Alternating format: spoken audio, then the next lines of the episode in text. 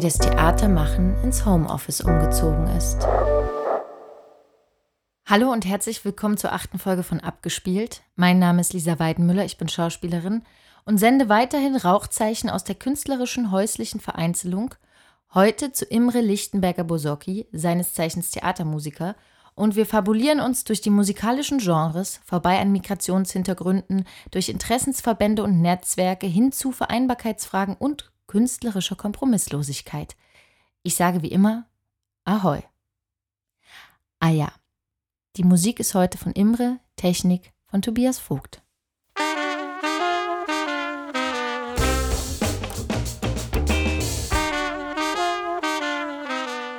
Hallo Imre. Hallo Lisa. Ja, schön, dass du dir Zeit genommen hast. Ich fange gleich mal damit an, dass mich schon seit einer Weile der Satz eines Kollegen begleitet, der gesagt hat, das Schlimmste am deutschen Film ist die Musik, die Filmmusik. Und ich äh, vor ein paar Wochen, ich denke da tatsächlich immer noch drüber nach, ah ja, tatsächlich ist es so. Und habe mich natürlich jetzt direkt gefragt, du als Theatermusiker, wie steht's um die Theatermusik?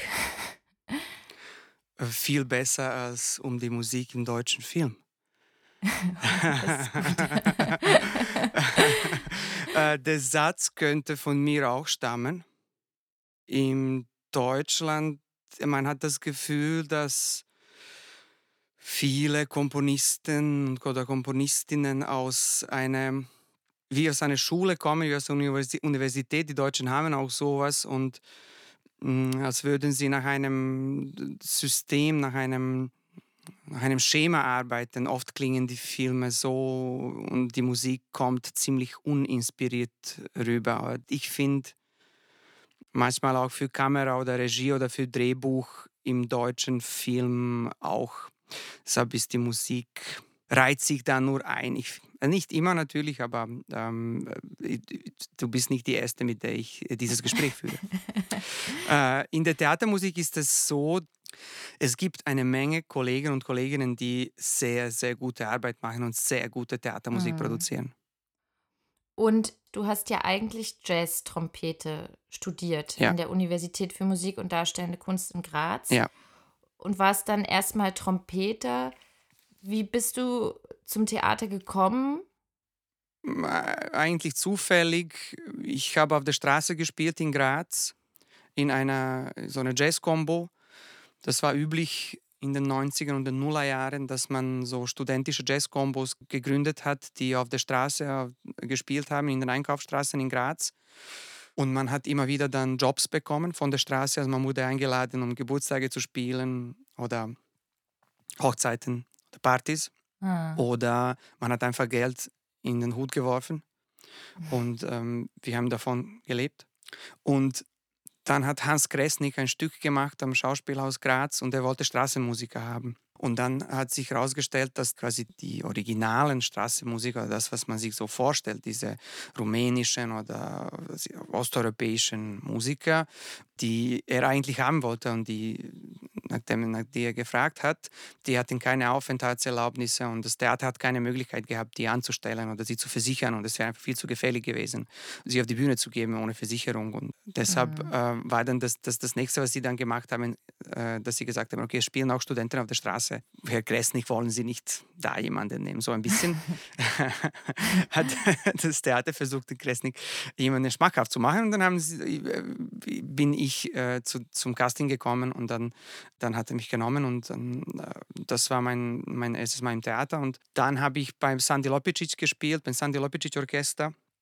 Und Sandy Lopicic ist ein österreichisch-bosnischer Komponist, Musiker und inzwischen auch Regisseur.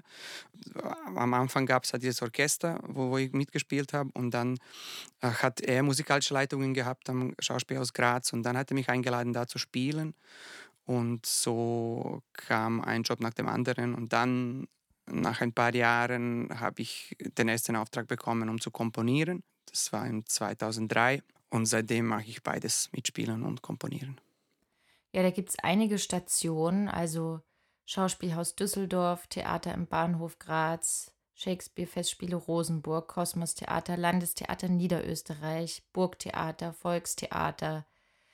Im Volkstheater hast du auch zuletzt zum Beispiel für die Rote Zora die Musik gemacht, Verteidigung der Demokratie, Der gute Mensch von Sechuan. Du hast in der Josefstadt beim Kirschgarten die musikalische Leitung inne gehabt.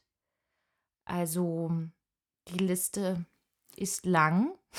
Ja. Machst du auch noch eigene Projekte? Also hast du selber noch eine Band oder?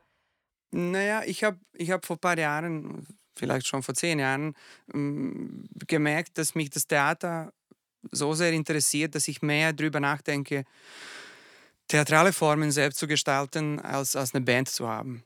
Mhm. Und ich spiele immer wieder als Gast. Bei Bands mache ich auch sehr gern.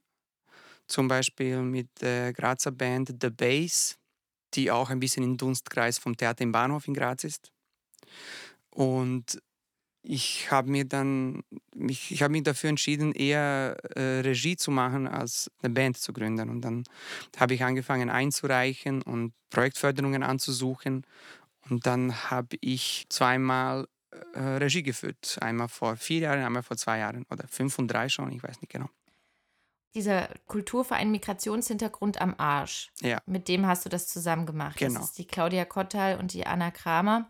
Und dazu gleich mal zwei Fragen. Die erste ist natürlich Migrationshintergrund am Arsch. Du hast ja auch einen, du bist in Serbien geboren. Ja.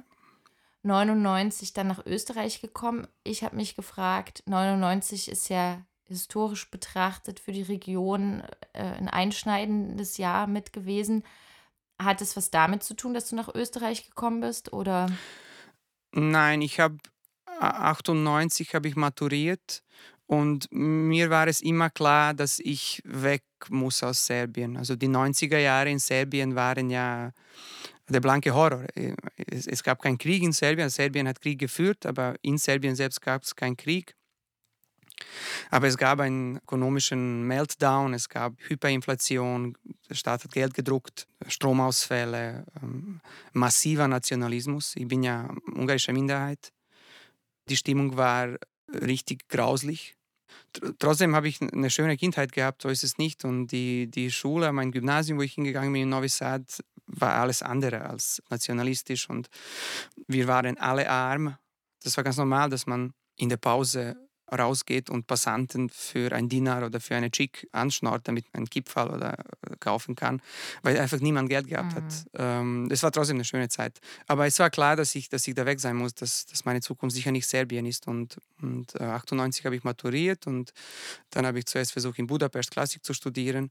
Und das hat nicht geklappt, Gott sei Dank. Und dann bin ich nach Graz gegangen, Jazz zu studieren. Ein Freund von mir war schon ein Jahr früher da und äh, hat mich da ein bisschen gelotst.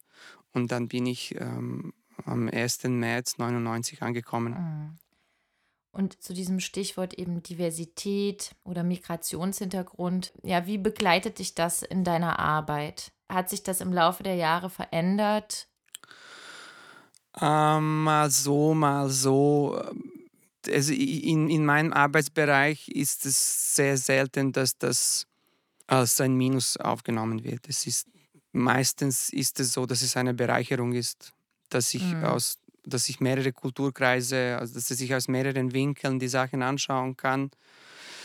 Ich habe tatsächlich nie, auch als ich dann entschieden habe, Regie zu führen, wollte ich nie Konzepte machen, die Migration als Grundlage haben oder als, als, als Futter haben, weil ich das nicht so künstlerisch finde oder fand. Naja, so, das ist, es ist einfach da und ich, ich finde, der Name Migrationshintergrund am Arsch erzählt auch ein bisschen diese Message, diese äh, lass mal Kinder. Es ist nicht so, also es ist, es ist kein Thema, das uns jetzt nonstop ähm, begleitet. Ich meine, das ist toll, ich, kann, ich kann die Sprachen, ich kann die Kultur, ich finde es super, aber ich muss, muss nicht unbedingt, wenn ich Kabale und Liebe oder einen Kirschgarten mache, das hat einfach damit nichts mehr zu tun. Also dann. Mhm. Ich habe natürlich das Glück, dass ich einfach ein weißer Mann bin und äh, werde deshalb auch nicht angefeindet von den Arschlöchern, äh, mhm. die es gibt. Und das haben natürlich äh, Menschen mit anderen Hautfarben und Frauen sowieso haben da natürlich ganz andere Geschichten zu erzählen. Ich habe da Gott sei Dank nicht wirklich.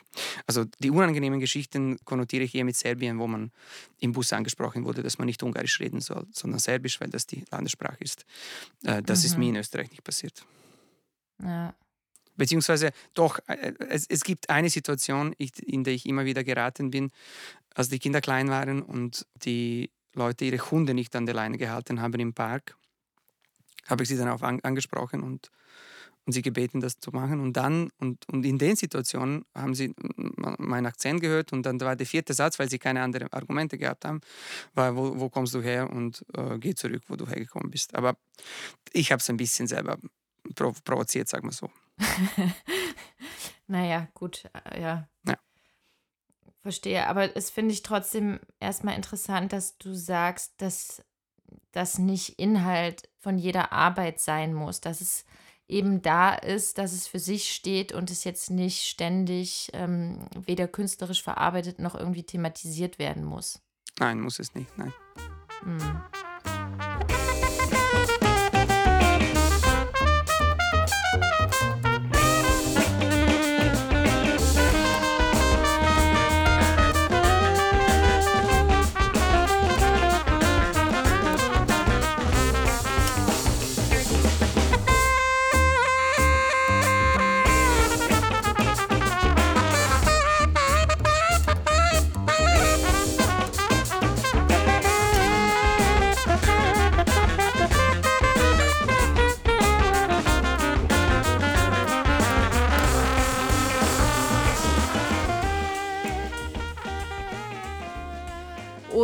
Genau, da hast du zum ersten Mal Regie gemacht und dann hättet ihr am 20.03. mit dem Musical Horses Premiere gehabt. Genau.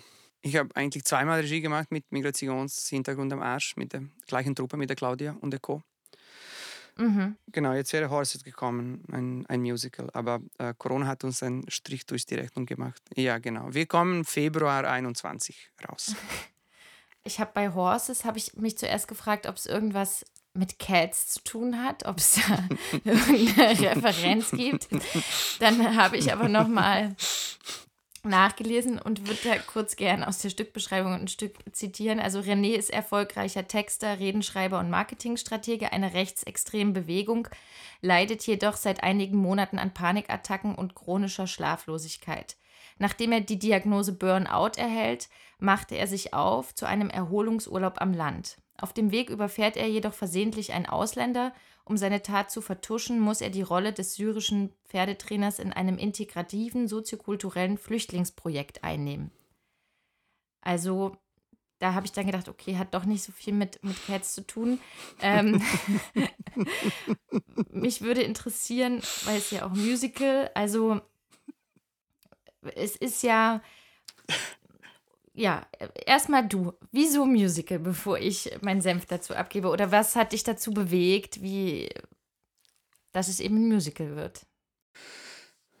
Es ist so, dass ich, so wie die meisten anderen Kulturschaffenden, nichts mit Musical am Hut gehabt habe bis vor kurzem und äh, das eher als Schimpfwort konnotiert war und ist.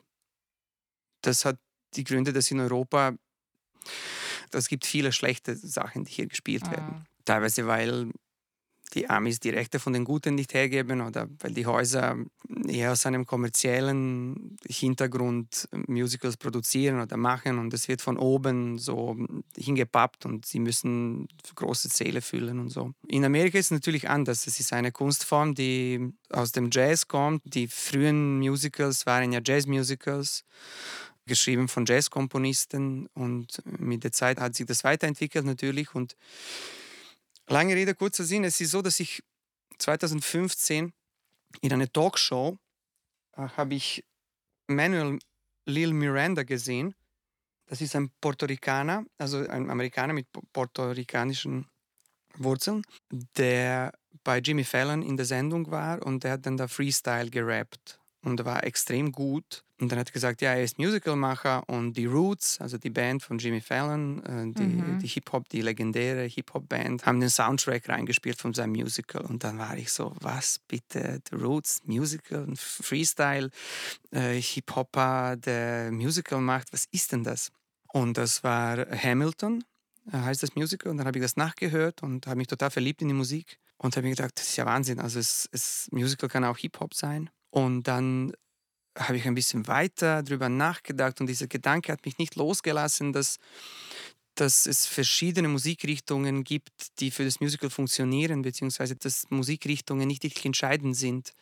Es ist erlaubt zu komponieren, egal welche Richtungen. Es gibt halt Rock und, und Popmusicals und Jazz und was auch immer. Und inhaltlich ist es auch eigentlich total frei. Es, ist, es kann über eine menschenfressende, fleischfressende Pflanze gehen oder es kann über den Gründungsvater von Amerika oder die Gründungsväter von Amerika gehen oder egal.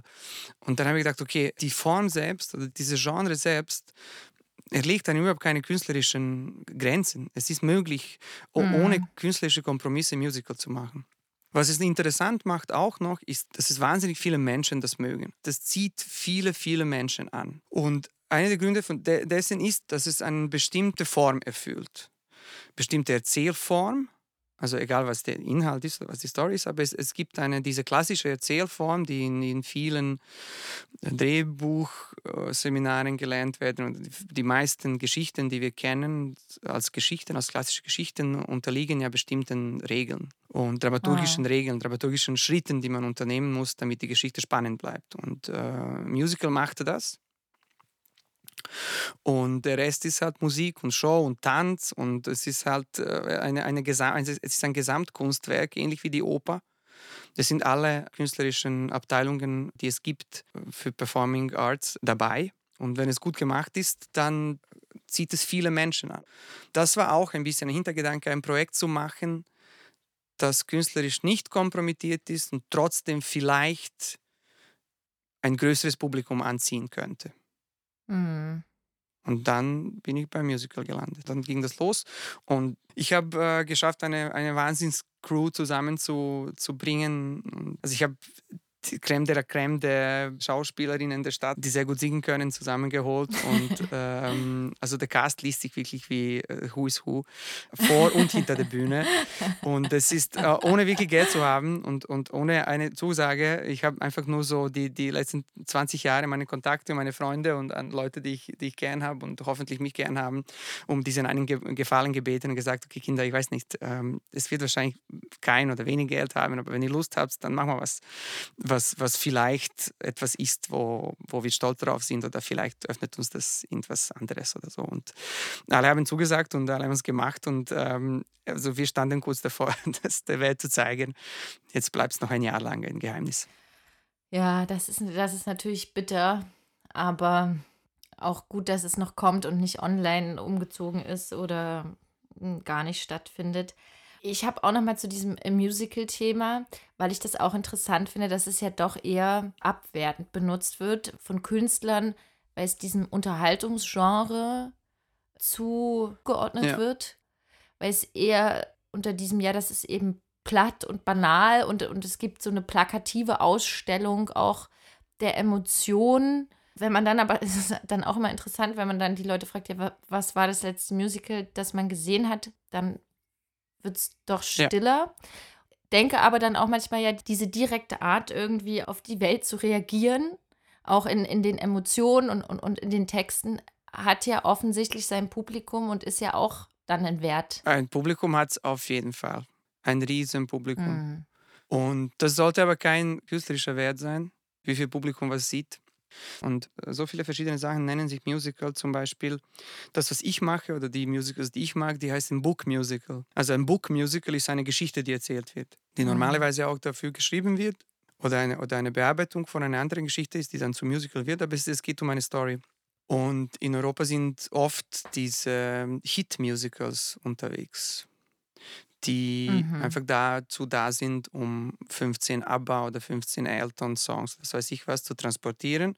Das ist wie eine Hitparade, die mit Bühne und Licht und, und so eine Pseudogeschichte noch garniert wird. Und wenn man sowas gesehen hat und das als Musical konnotiert, dann ist natürlich äh, verständlich, dass das ähm, so ist. Es ist außerdem oft so, dass wenn man Theater gewohnt ist, dann sieht man vielleicht manche Musical-Darstellerinnen und denkt sich, das ist jetzt nicht glaubwürdig genug oder das, das kaufe ich jetzt ihnen nicht ab, die Geschichte oder die Emotion. Und dann ähm, sagt man, okay, Musical ist einfach schuld daran oder das, das Genre funktioniert nicht. Mhm. Aber es gibt einfach großartige Musicals. Also ich weiß nicht, ob jemand sagen kann, dass das West Side Story kein großartiges Stück Musiktheater ist oder Cabaret oder Chicago oder und, und, und. Also äh, eben Hamilton oder Book of Mormon.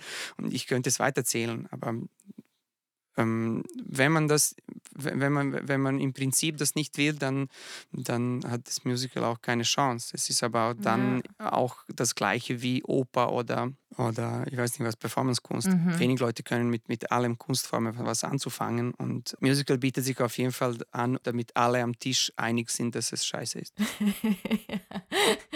Da einigt, da einigt man sich mal schnell unter Künstlern ja. und Künstlerinnen. Ähm.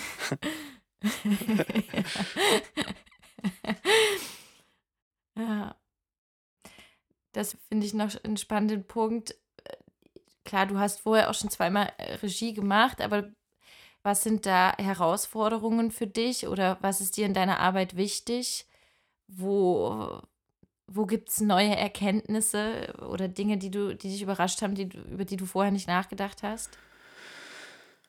Na, am wichtigsten ist die Energie der Menschen äh, hochzuhalten und aufrechtzuhalten. Also als, als Regisseur finde ich, dass die wichtigste Aufgabe ist, so eine Stimmung zu machen, so eine, so eine Umgebung zu schaffen, dass die Künstlerinnen äh, ihr Bestes geben können. Mhm. Und das ist egal, ob man Musical macht oder Theater oder was anderes, finde ich. Also ob man ein Dirigent von einem Orchester ist, also eine leitende Position hat, das, das finde ich am wichtigsten in einer leitenden Position und ein Ohr offen zu haben für, für Probleme und ein Gespür für die, für die Dynamik äh, in der Gruppe. Das war jetzt auf jeden Fall die größte Gruppe, mit der ich zu tun gehabt habe.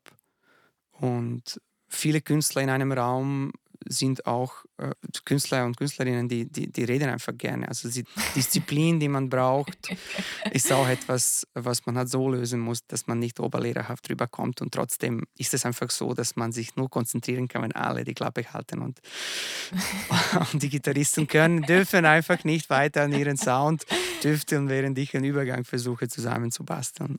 Ja, also die Erkenntnis war auf jeden Fall, dass, dass Disziplin in, in größeren Gruppen sehr, sehr wichtig ist. Und natürlich war viel, viel Learning by Doing, weil das war unser erstes Musical, nicht nur für mich. Außer der Kostümbildnerin hat noch niemand wirklich ein echtes Musical gemacht. Deshalb war viel Learning by Doing. Hm. Aber das mit der, ähm, mit der Disziplin und der Stille und das ist manchmal, äh, finde ich, doch wie so eine Kindergartengruppe manchmal. Also auch im, im besten Sinne, aber eben Gewusel und äh, Geschnatter an allen Ecken und Enden. Ja. Und das ist auch manchmal schwer. Dass, manchmal hat man einfach so einen Redebedarf, ja. Man kann es dann auch nicht auf, es ist wie, als ob es nicht auf Knopfdruck abstellbar ist. Aber ja, es ist notwendig. Das sehe ich auch. Ja. Ähm, Nochmal zum über jetzt die Situation auch wegen Corona und Theatermusikern, weil ich das auch erst in der Produktion hatte. Theatermusiker, Musikerinnen sind ja meistens nicht angestellt, oder? Ja. Das heißt, die arbeiten immer auf Werkvertrag. Ja. Und ist es jetzt eigentlich gut oder nicht? Ach, Lisa. Äh, äh, naja, also in, in Corona-Zeiten ist irgendwie alles scheiße, ganz ehrlich. Also ähm, ich habe Ausfälle von, von solchen und solchen Verträgen im Moment. Es ist wirklich schwer zu sagen in dieser Situation. Es gibt solche und solche Erfahrungen. Also ich habe auch ähm, zum Beispiel das Volkstheater hat mir äh, sechs oder acht Vorstellungen zu 80 Prozent ausgezahlt, die nicht stattgefunden haben mhm. wegen Corona. Und das wäre alles auf Wegvertrag gewesen. Und äh, dann habe ich zum Beispiel am äh, Landestheater Niederösterreich hätte ich eine Produktion angefangen zu proben und da war mein Kompositionsteil auf Werkvertrag und mein, also ich wäre auf der Bühne gestanden, also ich als Musiker auf der Bühne, das wäre dann Anstellung gewesen und jetzt kann man einen Teil von dem Werkvertrag schon zahlen, weil verträglich ist es so, dass bei Probenanfang bekommst du schon die, das halbe Geld von dem Werkvertrag, weil du schon vorgearbeitet hast. Aber dieses Angestelltengeld bekomme ich nicht und meine Musikerinnen auch nicht, die zwei, die noch, die noch dabei wären, weil wir die Arbeit gar nicht antreten können, weil das Landestheater ihre eigenen Mitarbeiter schon auf Kurzarbeit geschickt hat. Deshalb können sie niemanden anstellen. Und wenn du den Arbeitsverhältnis nicht anfängst, dann kannst du nicht auszahlen. Das, wir wissen, dass, äh, dass die höhere Gewalt als Grund ausgefallen ist, weil die Bundesregierung äh, das Pandemiegesetz außer Kraft gesetzt hat. Also wie das alles sich noch entwickeln wird, das weiß ich nicht, was Corona betrifft. Und ansonsten, wenn nicht Corona ist, ist es mir am liebsten, wenn ich alles auf Wegvertrag mache, weil die Anstellungen das fast nur ein bisschen verkomplizieren. Meistens ist das, also immer wieder ist es so, dass sie nur für Vorstellungen anstellen für, für einzelne mhm. Tage. Und äh, wie du weißt, wenn du unter 15 Tagen bist, dann, dann gilt das nicht für deinen Pensionszeitraum. Das heißt, du bezahlst Sozialabgaben doppelt, aber bist nicht doppelt äh, pensionsversichert und ähm, es verkompliziert alles nur. Mhm. Am liebsten wäre mir ein französisches oder belgisches Modell natürlich, wo man einfach in eine Arbeitslosenkasse einzahlt und wenn man nicht arbeitet, dann wäre man einfach arbeitslosenversichert. Ja. Das würde ich mir wünschen. Das hatte ich mit einer anderen Theatermusikerin auch, die auch meinte, dass die Eindeutigkeit von eben, ich mache auf Werkvertrag, ich bin nur selbstständig, ihr im Prinzip lieber ist, als dass sie diesen Mischmasch hat, sage ich mal, mal angestellt, mal das, weil dann ist es A, ein wahnsinniger bürokratischer Aufwand und man kommt selber eigentlich, man steigt nicht mehr durch. Aber es fehlen natürlich bei diesen Werkverträgen doch eine gewisse ähm, Absicherung. Ja, weil es gibt einfach keine Arbeitslosenversicherung. Es ist diskriminierend. Ich habe einfach weniger, weniger Leistung als jemand, der angestellt ist. Und das mhm. müsste nicht so sein. Es müsste nicht so sein, es müsste einfach nur ein Wille da sein, eine Kassa zu gründen. Es gibt Beispiele in Europa, die, die bestens funktionieren. Und diese Künstler und Künstlerinnen in diesen Ländern, die, die würden das nicht missen wollen, glaub's mir. Ja, das glaube ich sofort. Ja. Und bist du in einer Interessensgemeinschaft oder in irgendeiner Gewerkschaft oder gibt es irgendwie Foren oder Netzwerke, auch vielleicht speziell für Theatermusiker, wo man sich irgendwie zusammentut oder? Ich bin in der Gewerkschaft drin, vor allem weil es eine sehr gute Rechtsversicherung bietet. Mhm. Und ich bin äh, immer wieder in Situation gekommen, dass ich mein Recht auf mein Geld oder, oder dass ich mit Verträgen und Theatern, Theater machen ähm, nicht einig war, wie die Sachen zu lösen sind, wenn es zum Beispiel zu Konflikten kommt. Und da war ich schon immer sehr, sehr froh, dass ich bei der Gewerkschaft bin und sie mich zu einem Anwalt schicken, der das für mich erledigt. Das würde ich jedem vorschlagen, das ist gut und, und ich äh, habe das Gefühl, dass der österreichische Gewerkschaftsbund eine gute Organisation ist und dass, es, ähm, dass sie schon versuchen, die, die Interessen von, von uns zu vertreten. In Konkreten, was mhm. Theatermusik betrifft, es ist so, dass ich und ein halbes Dutzend, inzwischen fast ein Dutzend Menschen, die ich teilweise auch nicht persönlich kenne, so eine Art E-Mail-Freundschaft haben. Und vor allem geht es uns darum, dass wenn jemand an einem Haus geht, wo wo er noch nicht gearbeitet hat, dass er die Kolleginnen und Kolleginnen fragen kann, kennst du das Haus, weißt du, was die Zahlen, was sind da die Sitten, wie ist die Technik, äh, mhm. äh, haben die die Programme, die wir benutzen, muss ich da was wissen, ist der technische Leiter ein Arschloch?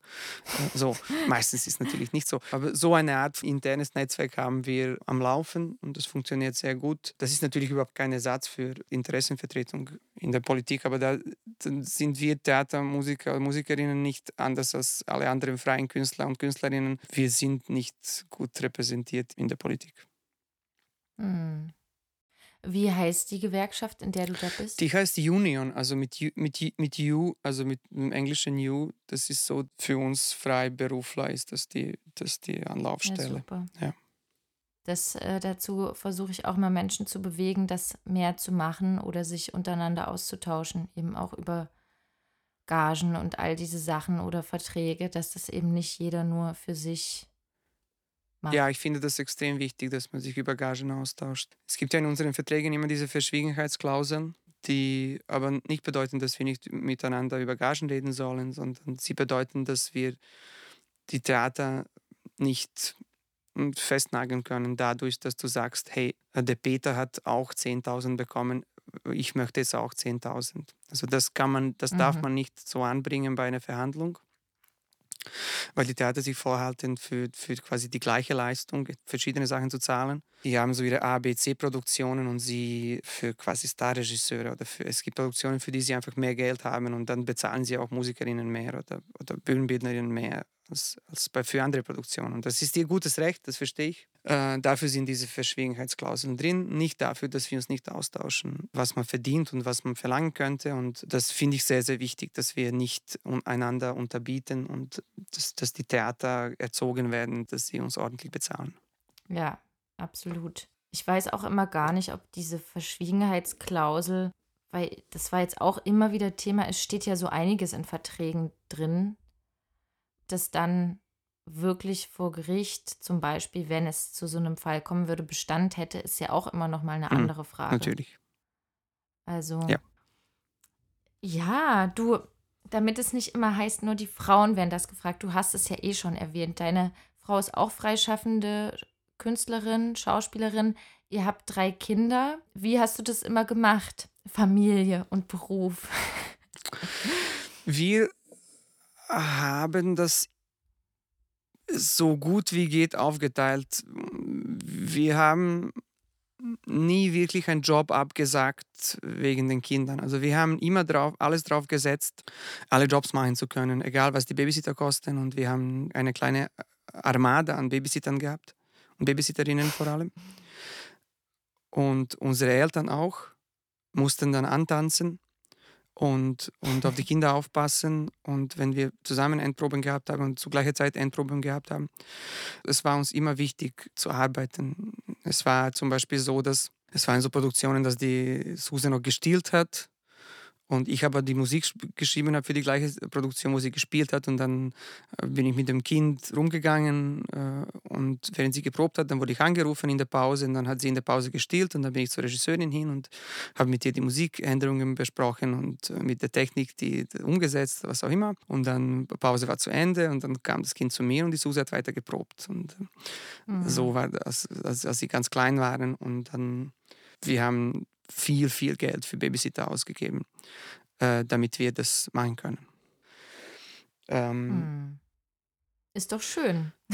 ja, ja, es, es, geht. Also das, das Freisein ist an sich äh, was sehr Schönes. Es ist abwechslungsreich und es ist sehr künstlerisch, äh, sich immer wieder in neue Abenteuer zu stürzen und nicht im gleichen Surrounding zu arbeiten ähm, was das Finanzielle und wie, also man, man, muss natürlich das mit, man muss Nerven haben dafür, das auszuhalten. Und wir haben natürlich immer wieder Phasen gehabt, wo wir finanziell von Suses Eltern unterstützt wurden. Das ist, das will ich gar kein Geheimnis draus machen. Und ich bin auch sehr froh über die Kinderbeihilfe und alles andere, was der Staat leistet. Und ähm, so funktioniert das. Also wir, wir schulden niemandem was, aber auf der Seite gibt es auch nicht viel. Also das ist ähm, gerade so. Mhm.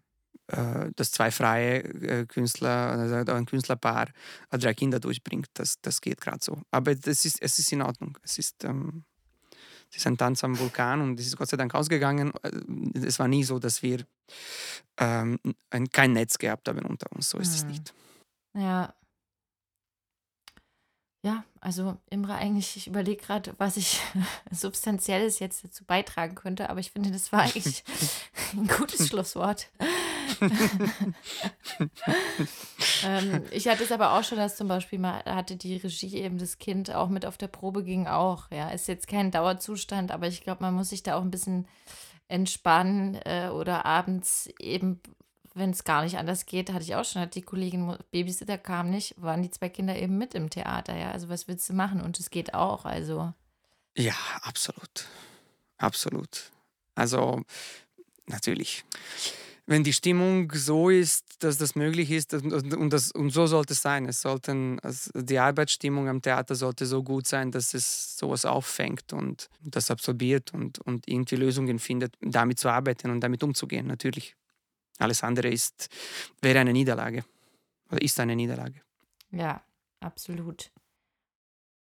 Ja, das wäre eine Niederlage. Deshalb an dieser Stelle auch nochmals aktive Werbung für die U-Union in Österreich, also die Gewerkschaft für Festangestellte als auch für freie KünstlerInnen und für Menschen, die in technischen Gewerken arbeiten. In Deutschland wäre das die GdBA, die Genossenschaft Deutscher Bühnenangehöriger. Für Fragen, Anmerkungen, Vorschläge, Wünsche und sogar für Kritik bitte gerne an abgespielt.podcast.gmail.com schreiben. Derweil eine schöne Woche, Gesundheit und viel Musik. Bussi Baba.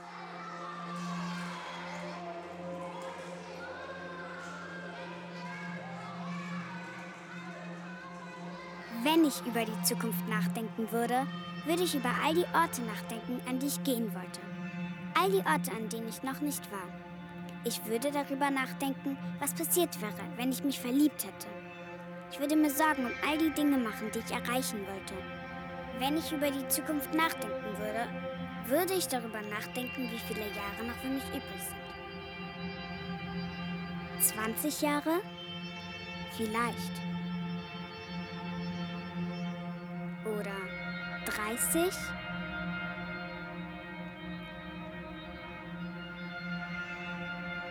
Vierzig?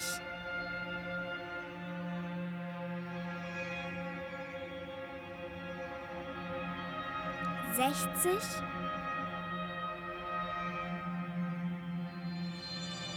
Achtzig.